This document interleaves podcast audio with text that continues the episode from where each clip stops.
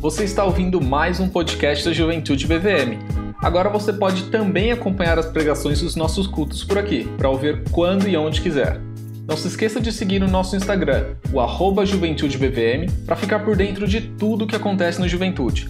E ah, não se esqueça de seguir a gente aqui também para não perder nenhum episódio. Aproveite e que Deus te abençoe.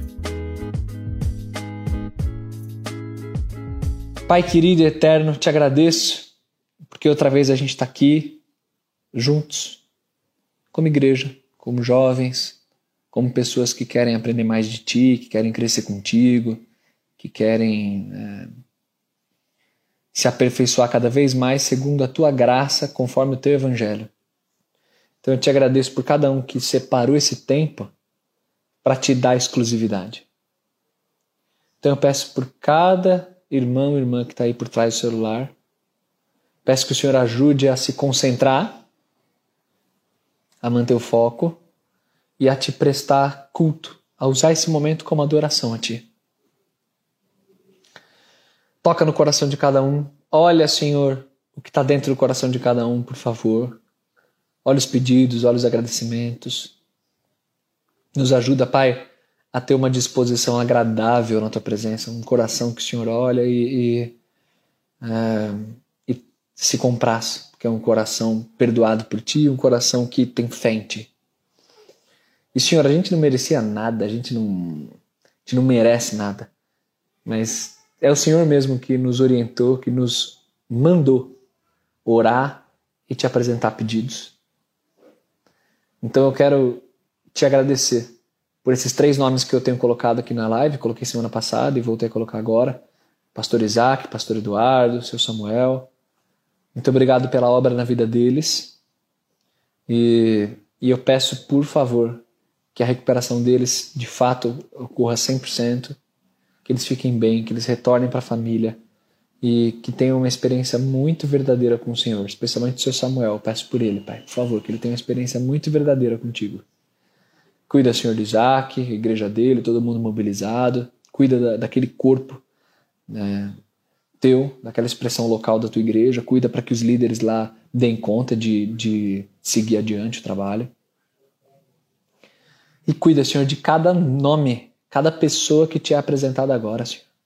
A gente se une espiritualmente, se une em pensamento, te apresentando nomes que são vidas, nomes que o Senhor conhece tudo. E te apresentamos então nomes que precisam de cuidado de saúde, que precisam de cura, que estão talvez nas últimas. Mas eu sei, Senhor, que quem coloca o ponto final na vida é o Senhor. A gente até tem a impressão humanamente, né, de alguns casos que não tem mais volta, mas é o Senhor quem quem coloca o ponto final e às vezes é do teu agrado voltar tudo, regredir toda a doença. Então eu peço por favor que o Senhor olhe com todo carinho para esses nomes que são apresentados Olhe para o nosso país. Olhe para a situação difícil que a gente está vivendo, Pai, por favor. Olhe para os nomes que não relacionados à saúde, mas também a, a, a emprego, a, a é, angústia no coração, as situações para resolver, pendências, pedidos específicos. Ouve, Senhor. É a tua igreja é, sempre se adaptando aos tempos, às épocas e mantendo a essência do teu evangelho e da adoração comunitária. Hoje o que a gente consegue no nosso contexto, Pai, é, é ficar isolado e adorar por meio desse negócio aqui do celular, dessa tela. Pai, recebe a adoração. Cada vida, cada, cada nome que aparece para mim aqui como um nome que entra na live é uma vida. E eu peço que o Senhor fique com cada lar, com cada coração, com cada pessoa e receba a nossa adoração que a gente te presta como teu povo. Agora a gente vai abrir tua palavra, vai estudar, vai crescer. Fica com a gente, Pai, fica com a gente em tudo. Eu te peço te agradeço em nome de Jesus. Amém, Senhor. Amém, gente. Vamos lá. Vamos abrir a palavra e vamos vamos seguir. Abra comigo aí, por favor, em Lucas capítulo 12. Conforme o pessoal coloca mensagem aí, pedido de oração, vocês, vocês orem também aí, cuidem uns dos outros em oração. Mas vamos lá, vamos concentrar agora na palavra. Convido você a abrir comigo em Lucas capítulo 12. Vamos estudar o texto bíblico aqui. Oh, dona Rita tá aí, esposa do seu Samuel. Dona Rita, que saudade, hein? Deus abençoe muito, muito, muito você. Muito. Fica firme aí, viu? Tamo junto em oração. Que legal que você tá aqui. Vamos lá, Lucas 12. Enquanto vocês abrem Greg, eu li sua mensagem. Fica firme, meu irmão. Fica firme. Olha para Cristo e segue adiante. Vamos lá, gente. Lucas 12, eu quero ler aqui para vocês. Cara, como eu gosto desses três versículos que eu vou ler para você. Como eu gosto. Gosto demais desses três versículos. Lucas 12. Da hora eu esperando você abrir a palavra e talvez você tá só tipo parado com o celular assim, né? Tipo, e aí, lê logo, eu não vou abrir. não tô com a Bíblia. Mas ó, eu dei tempo. Se você tá com a Bíblia, você teve tempo. Lucas 12, 32 a 34. Diz assim, ó: Não temam, ó pequenino rebanho, porque o Pai de vocês se agradou em dar-lhes o seu reino. Vendam os seus bens e deem esmola. Façam para vocês bolsas que não se desgastem, tesouro inextinguível nos céus, onde não chega o ladrão, nem a traça consome. Porque onde está o seu tesouro, aí estará também o seu coração. Cara, que texto bonito. Que texto bonito. Eu acho lindo esse verso 32, gente. Presta atenção nesse verso 32. Não temam, ó pequenino rebanho, porque o Pai de vocês se agradou em dar-lhes o seu reino. Cara. É bom demais. Sabe o que eu gosto muito nesse texto? No verso 32? A maneira como Jesus chama a gente, como ele se refere a nós. Não temam, ó pequenino rebanho. Eu gosto dessa primeira parte, eu já, eu já fico, já arrepio já. Ó pequenino rebanho. Porque essa maneira de se referir é uma maneira que denota pessoalidade denota carinho, denota conhecimento de cada membro desse pequeno rebanho. O termo é exatamente esse, a tradução é exatamente essa: é, é, é pequeno rebanho. Um rebanho, um mini, mini rebanho, são as pessoas é, que pertencem a esse rebanho e Jesus chama cada um pelo nome, porque é um rebanho pequeno, né? em comparação à, à, à grandeza do, do mundo, a quantidade de pessoas. O rebanho de Cristo é um rebanho pequeno. Eu gosto muito, gente, da ilustração do rebanho. Gosto muito de ser chamado de ovelha. A gente é ovelha. Aquele animalzinho fofinho, bonitinho, burro para dedéu, inofensivo, que não consegue nem se defender e precisa de um pastor cuidando. E esse pastor é Cristo, é a gente. A gente é isso aí. E ele chama a gente de pequenino rebanho. Pequenino rebanho não quero aqui filosofar demais aqui com vocês, mas é, eu, eu quero só abrir meu coração do porquê que eu gosto muito de ouvir Jesus nos chamando assim. Pequenino rebanho me traz a ideia de, como eu, como eu já falei, de pessoalidade, mas me traz a ideia de que a igreja, o rebanho de Cristo, não é, não é algo na, sob a lógica, colocar entre aspas aqui, sob a lógica industrial. Quer dizer, a igreja, o rebanho do Senhor não é indústria. Nosso mundo ele é, ele, é, ele é muito indústria. Em que sentido que eu falo que o mundo é indústria? As coisas são megalomaníacas, são enormes. A produção de coisas em série, tudo em série, para dar conta de uma sociedade de bilhões de pessoas e nos moldes urbanos e tudo mais que a gente se organiza, é, a indústria é fundamental, então tudo feito em série tudo padronizado, tudo máquina, vai, pum, pum, aquelas, aqueles robôs vai fazendo, pá, pá. E, e às vezes até a igreja ela, ela acaba tendo ques de indústria, de empresa também, né? A igreja de modo geral, igreja do Senhor no contexto do século XXI, no seu jeito de reunir, no seu jeito de se organizar. É. Às vezes as, as, as pregações parecem e aqui eu faço minha culpa, até como pregador, como pastor também, né? Mas às vezes é, até os pregadores parecem que são feitos em série, né? Todo mundo é igualzinho. Aquele emocionalismo todo, aquele coaching todo, aquela autoajuda toda que tem. A igreja parece aquela coisa industrializada, as igrejas são tudo igual, cara igual. é, as músicas são iguais, o jeito de fazer música, as padronizações, é, parece que tudo é, coloca numa esteira e vai aquela, aquela industrialização toda. A igreja não é assim. A igreja de Cristo, a essência da igreja espiritual, ela não é assim. Ela é um pequeno rebanho. Pequeno rebanho, você tem nome. Pequeno rebanho, o pastor conhece cada um. É, é uma coisa artesanal, não é uma coisa industrial. Ele lida com a gente individualmente. Ele lida com a gente como família.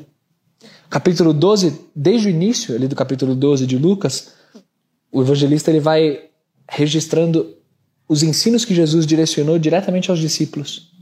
E ele vai tocando em vários pontos desses ensinos.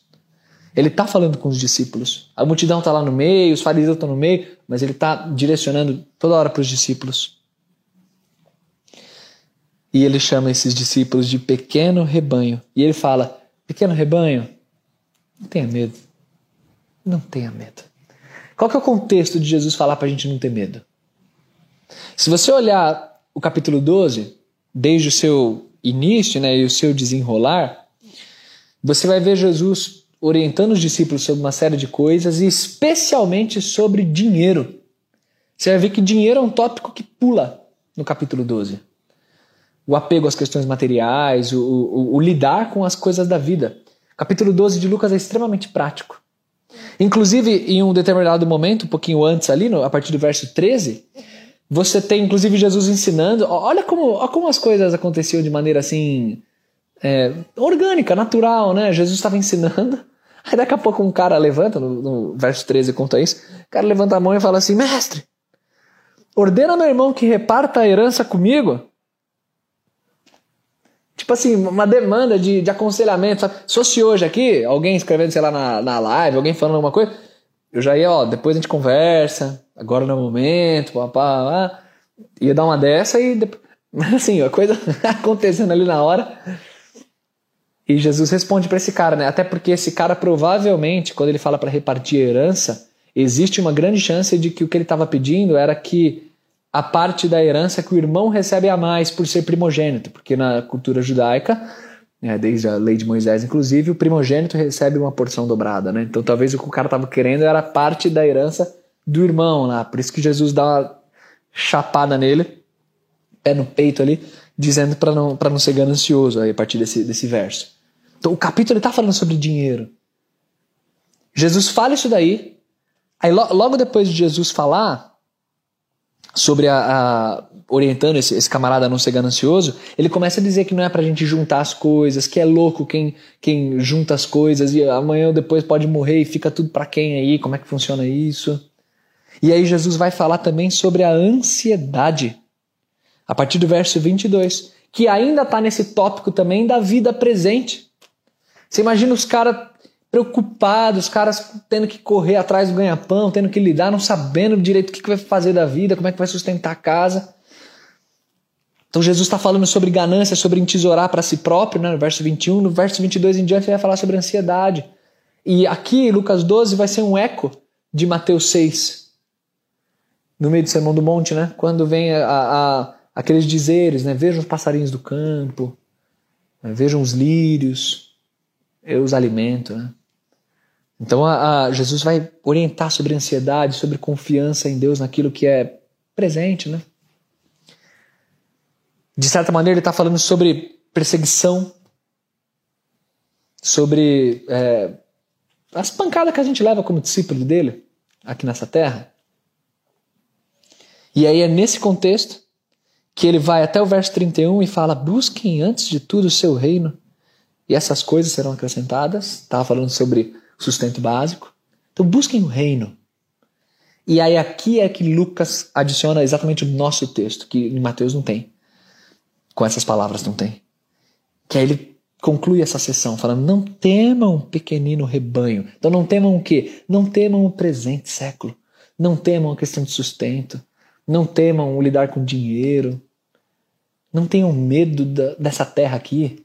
Não tenham medo. Pequenino rebanho. Lindo demais. Não tenham medo, porque o Pai de vocês se agradou em dar o seu reino. Quer dizer, é muito maior do que o que está aqui. Gente, assim, abrindo o coração aqui também, né? Eu, eu, eu tenho um monte de pecado aí, meu. Mas assim, eu não me considero uma pessoa ansiosa. Ansiedade, normalmente eu, eu Bruno, falando de mim aqui, é, normalmente eu sou até que mais tranquilo, assim, não sou, eu sou mais despreocupado, às vezes até talvez displicente, talvez, mas acho que não. Confia em Deus, seguro, tranquilo. Via de regra, sim. É, mas a despeito disso, eu me peguei nesses últimos dias muito parecido com um dos memes que é o meu meme, um dos meus memes prediletos. Esse eu nem tinha para mostrar, mas também se tivesse não ia conseguir. Né? Que é, não sei se vocês já viram aquele meme do. Tem várias versões dele de assuntos, mas é um carinha que tipo vai, vai mostrando as imagens, é um desenho, e vai mostrando os quadros, e ele fazendo várias coisas, tipo assim, ele lavando louça, ele no metrô, assim, ele deitado na cama, e aí tem um, um, um pensamento dele, e aí, e aí vem os dizeres, né? E o que eu via era muito em, em, direção ao nosso tempo e Covid, né? Então, tipo assim, o cara, ele tá no metrô, assim, aí, aí o, o balãozinho do pensamento, ele tá tipo assim, mano, não compraram vacina de Covid. Aí passa um pouquinho, ele tá lá lavando louça. Aí o pensamento dele vem tipo assim: vacina, cara. Tipo, ele, ele vai, ele vai tipo assim, é, é, é, sempre revisitando o pensamento em tudo que ele, que ele faz assim no dia dele. Esse meme é fantástico, é, eu dou risada com ele. Aí os caras mudam o pensamento cada vez um, um assunto, né? E, e eu me pego muito assim, cara.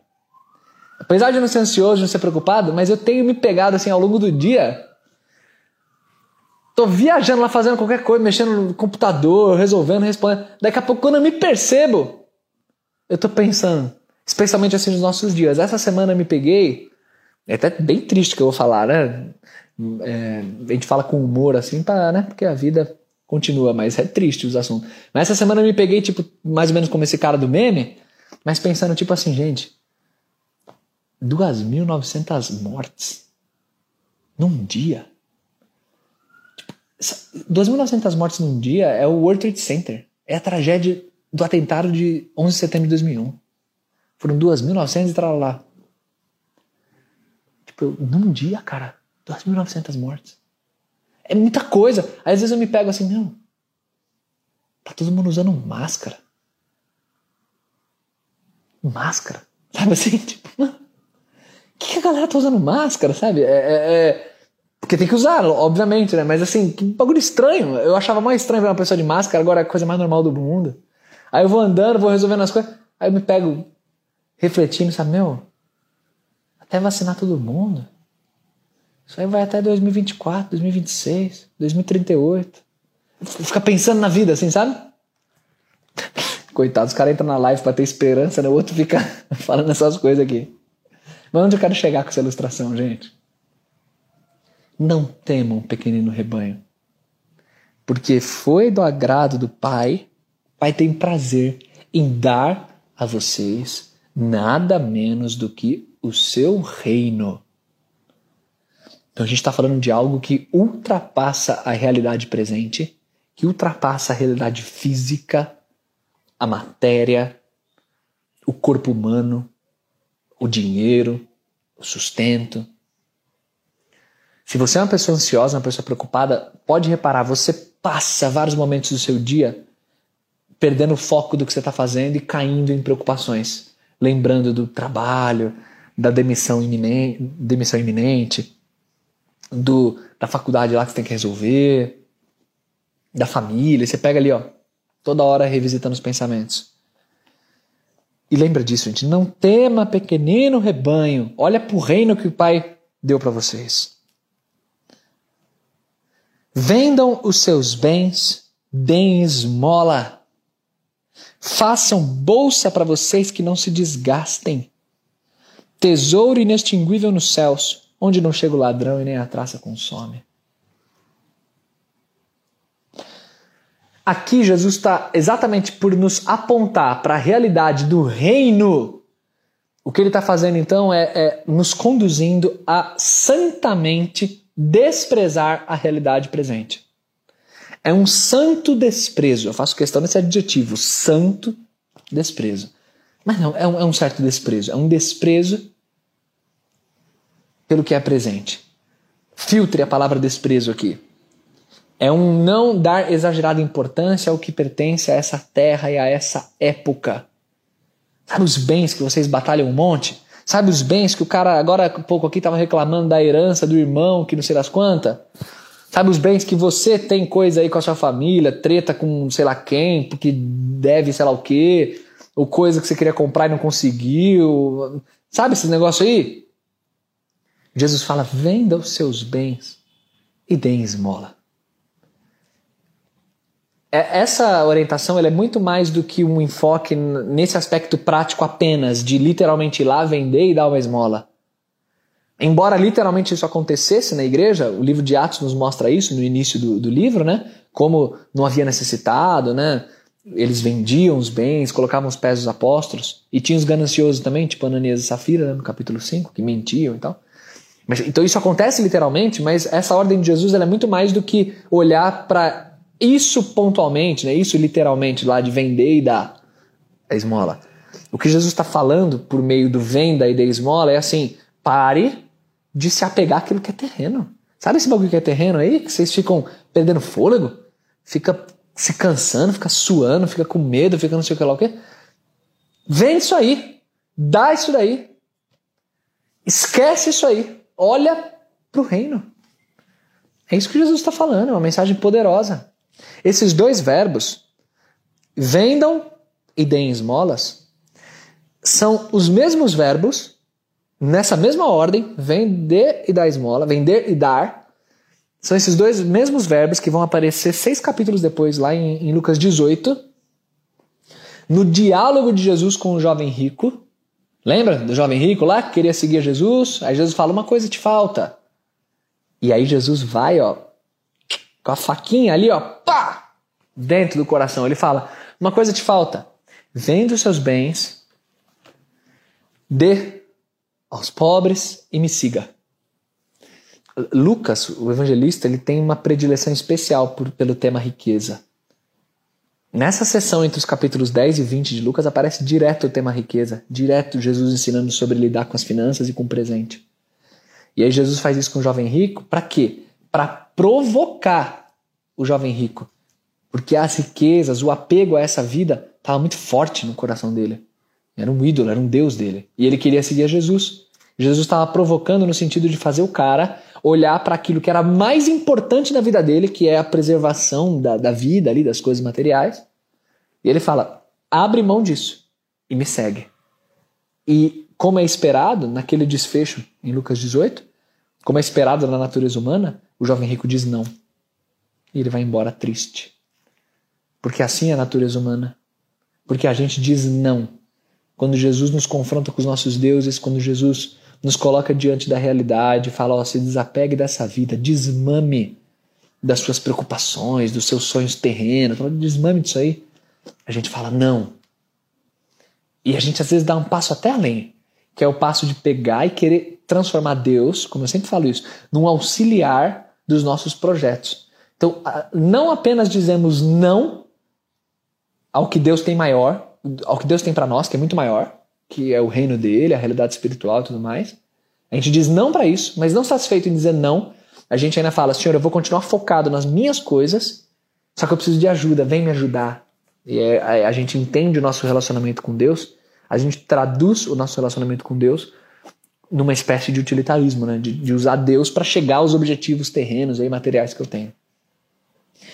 E o que Jesus veio fazer é ensinar a gente a desmamar ou a desfraudar. Essa palavra é forte na minha vida porque hoje a gente começou o desfraude da Alice. Jesus amado. Se alguém for salpicado aí de, de xixi ou qualquer coisa, é, é da Alice, que passou até pela tela e chegou aí. Mas tô brincando, ela tá, tá mandando bem. Mas a gente um bebê precisa aprender a desfraudar. Ele precisa aprender a, a, a se segurar, ir no lugar certo e despejar ali. a gente também precisa aprender a desmamar e a desfraudar das coisas desse mundo. É o que Jesus está ensinando. A ilustração que Jesus usa é: façam para vocês bolsas que não se desgastem. É uma bolsa que não perece com o tempo. Em linguagem do século XXI, a gente estaria falando de caderneta de poupança ou algum tipo de investimento específico, né? Algum local onde você coloca o seu dinheiro. E vários de vocês aí, elite branca, estão já ganhando uma grana legal e já estão investindo, estão querendo comprar alguma coisa, um apartamento, sei lá o quê. E tá vendo um monte de vídeo, tá super por dentro, em empresa, em estágio, não sei o que, tá super por dentro de lidar com as finanças e tal. E Jesus provoca, cara. Jesus provoca falando: faça para você, não confia aí no poupança não, nos fundos de investimento, aqui e ali, não confia nessas coisas não.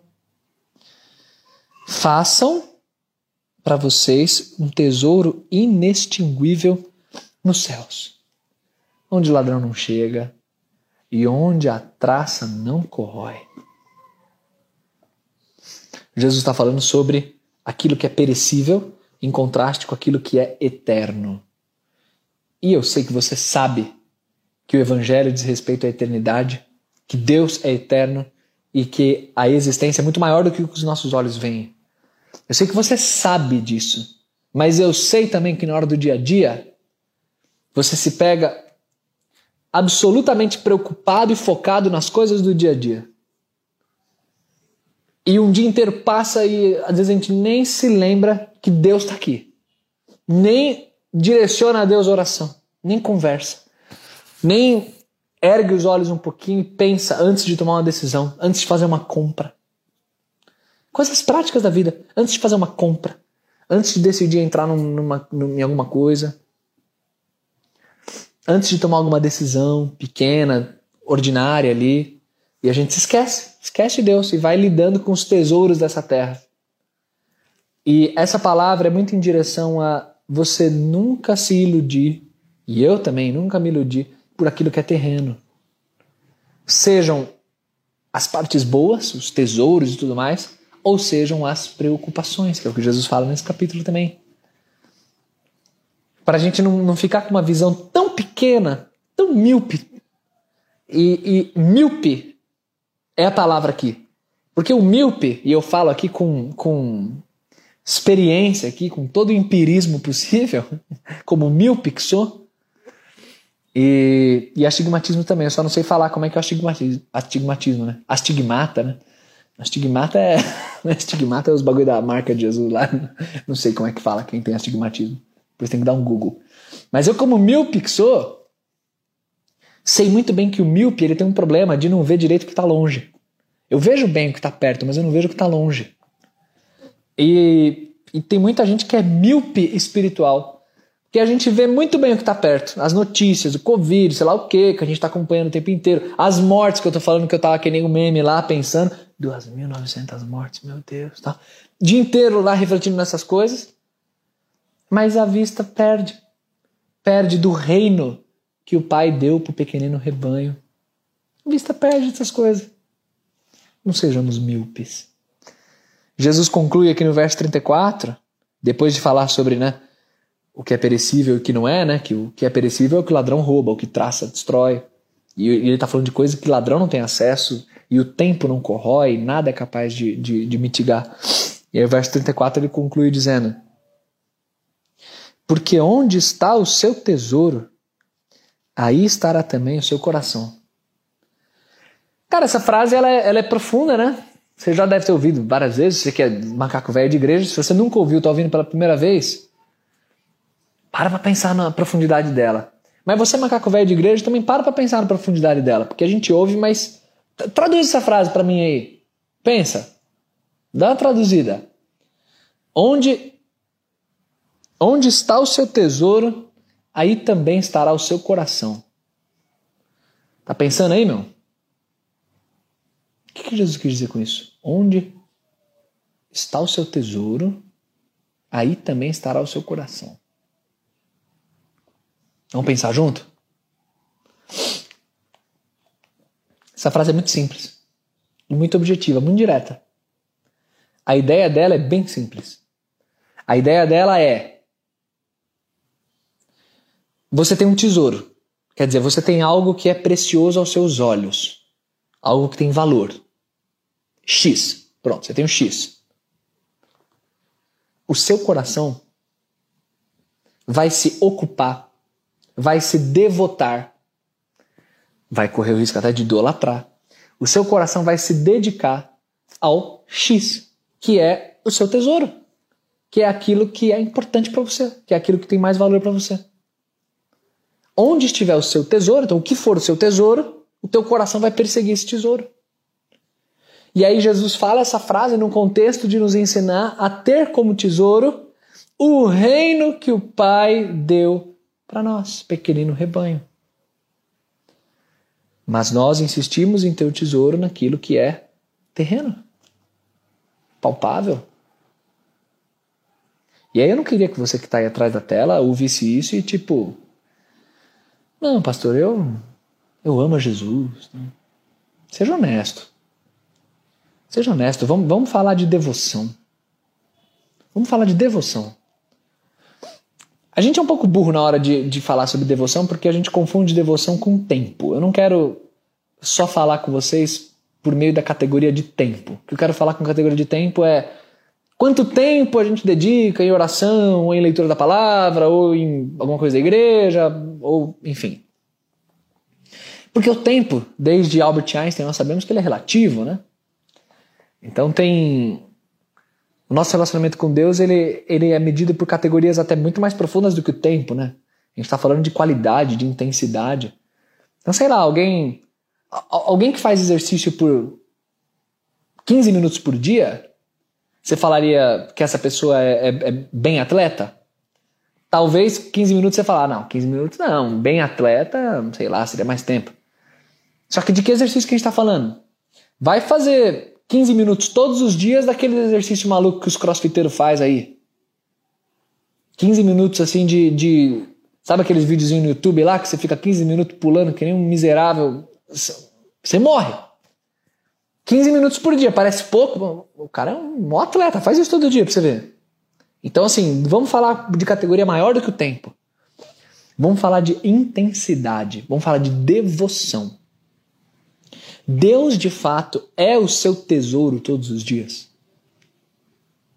Você lembra dele em oração? Você lembra de pensar nele, igual o meme lá do cara lavando louça e Deus, Deus está aqui. Sabe assim, aquela coisa. A gente precisa ser mais teólogo, mais poético, sabe? Ser mais sensível à realidade espiritual. Cara, Deus está aqui. O que, que eu estou me preocupando? Deus está aqui, maluco. Deus está aqui. A presença dele é espiritual, é real. O que Deus pensa a respeito disso? Sabe assim, você tá o tempo inteiro ali, ó, perseguindo um padrão de vida que honra a Deus, padrão de vida de santidade. Seus pensamentos, as suas escolhas. Isso é ter Deus como seu tesouro. É se engajar no projeto do reino. Então quer dizer, tudo que eu faço, eu faço como um agente do reino. Isso é ter de fato o coração no tesouro celestial e não terreno.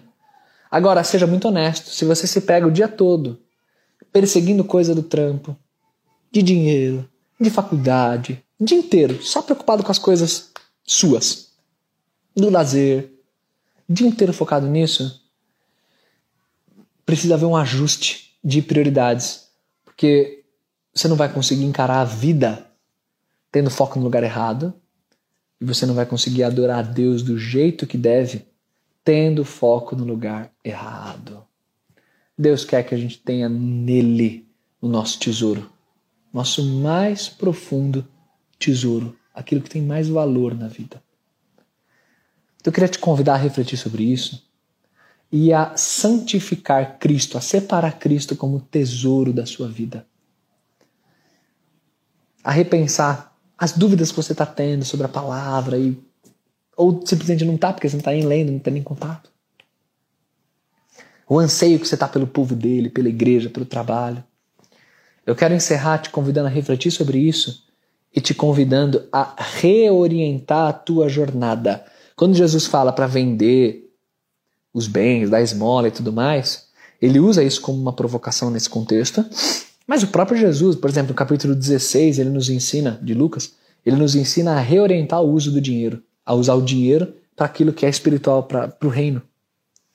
Então, para não deixar ninguém com dúvida, eu quero encerrar te convidando para reorientar isso na tua vida, a colocar o teu coração e te convidando a continuar se engajando naquilo que você está engajado. Que bom, que bênção que você está na faculdade, está no trabalho, tem problemas para resolver, e-mail para responder, sei lá o que, para projeto para concluir. Que bom! Mas reorienta tudo isso não para uma ascensão profissional, não para chegar num sonho que você queria, de um cargo XYZ lá, o dinheiro, opa. Reorienta tudo isso para como eu vou glorificar Deus em tudo que eu faço. Como é que eu vou glorificar Deus com o meu trabalho servindo na sociedade? Como é que eu vou glorificar Deus me envolvendo aqui ali com as pessoas que eu estou me relacionando? É uma reorientação, porque você faz parte do pequenino rebanho. E quem faz parte desse pequenino rebanho detém uma herança, que é o reino celestial. E o que a gente faz aqui é falar desse reino, é viver esse reino, é ser embaixador desse reino. Então que nenhum de nós perca tempo perseguindo tesouros terrenos ou se preocupando com aquilo que é terreno. Vamos manter a mente e o coração totalmente voltado para o tesouro celestial, para o reino que pertence a nós, pequenino rebanho. Vamos orar.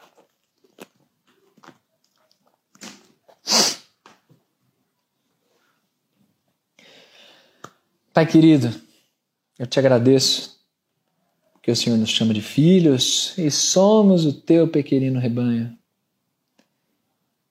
Senhor, depois da tua palavra, depois de abrir tua palavra e ler, conversar sobre ela, o medo vai embora do coração.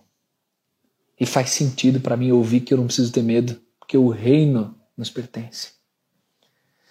Então nos ajuda a desmamar e a desfraudar desse mundo, a não olhar aqui para as coisas terrenas com um olhar de cobiça, com um olhar de, de dar exagerado valor àquilo que não tem valor.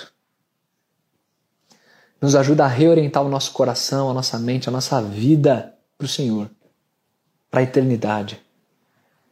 Nos ajuda, Senhor, a olhar para a eternidade, como diz a tua palavra, em Colossenses 3. Se morremos para esse mundo e ressuscitamos com Cristo, que o nosso pensamento seja ocupado não daquilo que é terreno, mas daquilo que é eterno, daquilo que é celestial. Nos ajuda a aplicar Colossenses 3 no nosso coração. Nos ajuda a crer, a confiar no que Jesus nos ensinou aqui nesse texto. Pai, vem com a tua graça, com teu amor, toca a nossa vida e nos reorienta a mente não deixa ninguém ficar assustado, Senhor. Não deixa ninguém ficar cheio de ganância, tomado por sonhos terrenos e por demandas aqui desse, dessa vida. Não deixa, Pai. Mas cura o nosso coração míope, coração duro com respeito ao teu reino e aquilo que é espiritual. Nos ajuda a te honrar em tudo, tudo, tudo. Eu te peço isso te agradeço, te louvo, Senhor. Pai, nos protege. Cada um que está acompanhando, cada um que está te cultuando agora, entra nesse coração, Senhor, e toca. Toca esse coração. Reorienta o nosso coração, eu te peço. Muito obrigado, Senhor. É em nome de Jesus que nós oramos. Amém, Pai. Amém, galera. Amém. Isso aí. Faça dessa sua oração diária. Prossiga firme, constante aí na palavra. Vocês estão isolados. Lembra daquela pregação lá de Jeremias que eu fiz, a última antes de da gente voltar para as lives? Então, é, é, mantenha a sua fé independente das circunstâncias, independente de quem está ao redor. Reorienta a mente aí para o reino de Cristo. Pequenino rebanho, reorienta isso aí. E, gente, que eu falei no grupo da juventude lá no WhatsApp, é... Vocês não estão sozinhos, tá?